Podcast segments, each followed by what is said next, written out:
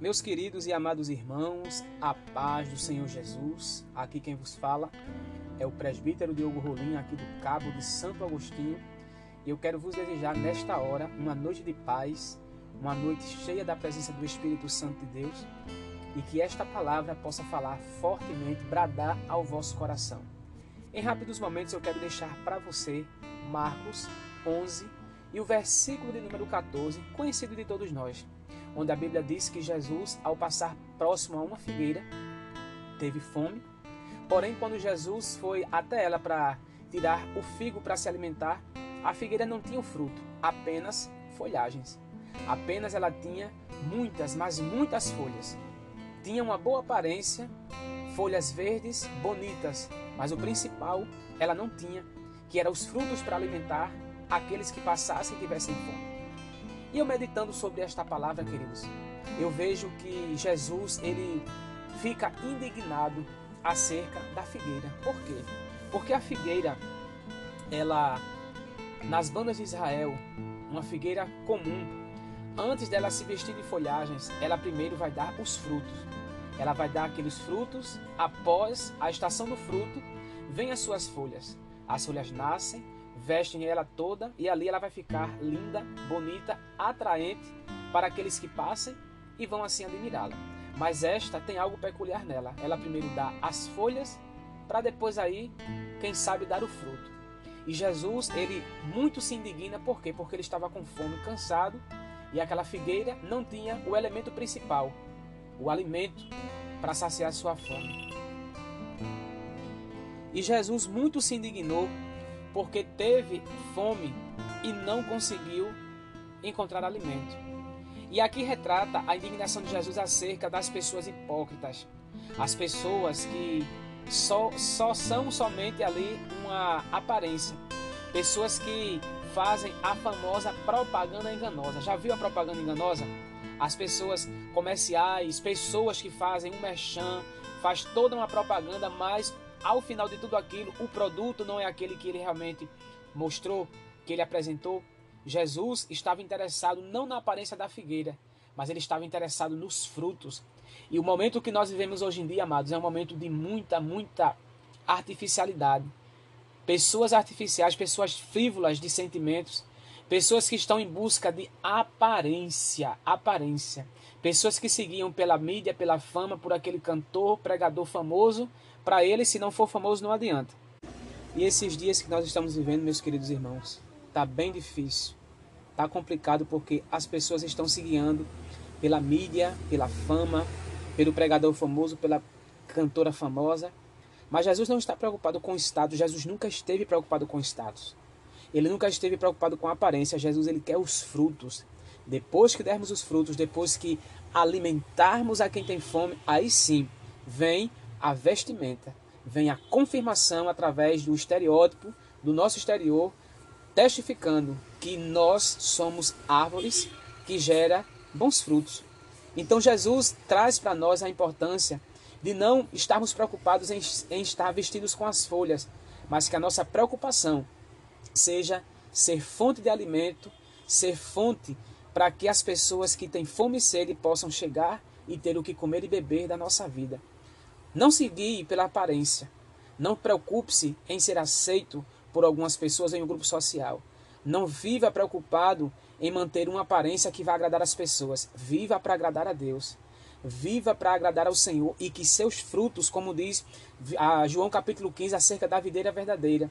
Jesus dizendo que ele é a videira e nós somos os ramos e todo aquele, todo aquele que realmente está ligado a ele, esse produzirá frutos e estes frutos hão de permanecer. Então, amados, que esta palavra para todos nós sirva de uma grande reflexão sobre as nossas vidas. Como está a nossa árvore, a nossa figueira? Será que só tem folhas? Ou será que ela está produzindo figos ao ponto de atrair pessoas e essas pessoas serem saciadas na sua fome? Então Jesus, por esse motivo, amaldiçoou aquela figueira, dizendo que Daquele dia em diante, ninguém nunca mais comeria algum fruto dela, porque ele teve fome e assim ela não foi capaz de alimentá-lo. Então, que possamos ser guiados pelos frutos que nós vamos produzir, nunca pela aparência, porque Jesus, nunca esteve preocupado com a aparência. O que ele quer de nós são os frutos e que esses frutos permaneçam. Amém? Deus abençoe e que esta palavra nos guie para o verdadeiro propósito. Mais frutos e menos folhas. Deus abençoe você.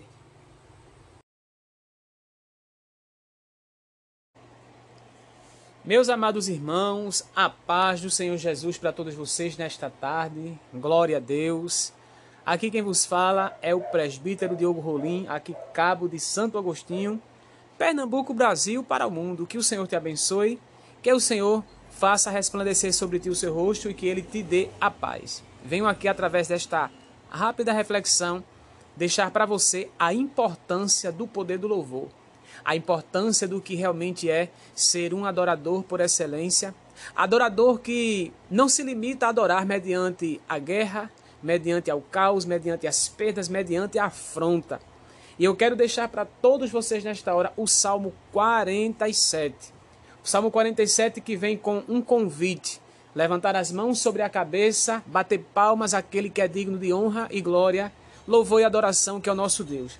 No Salmo 47 há um júbilo, a um momento de plena adoração após o triunfo da batalha, após o triunfo das guerras, após o Senhor conceder uma grande vitória ao seu povo.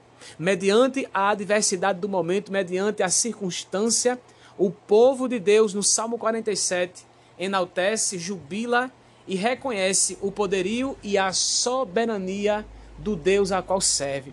E nesta tarde nós trazemos para você a importância de ser verdadeiramente um adorador e trazer para você também como o louvor ele também é de suma importância em dias das nossas vidas, dias esses que ó não têm sido fáceis para nós. Exemplo disso também é Atos capítulo 16, aonde Paulo e Silas, muito conhecido de todos nós, nas prisões, nas cadeias, estão ali com o corpo todo doído, machucados, espancados em praça pública após terem libertado aquela moça daquele demônio, foram ali e expressaram totalmente a sua adoração mediante a dor, mediante a incompreensão, mediante a rejeição negativa daquelas pessoas que estavam acostumadas a viver no engano, a no engano, a viver tão somente à mercê das migalhas que o adversário assim lhes oferecia através daquela moça.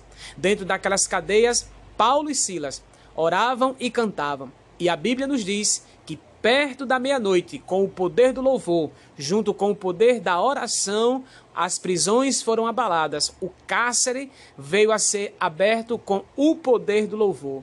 E o Senhor, nesta tarde, dentro do Salmo 47, e em Atos 16, ele convida a tua vida, as nossas vidas, a levantar as mãos para o alto, a salmodiar, a jubilar, a enaltecer, porque perto está o Senhor de lhe conceder esta grande vitória.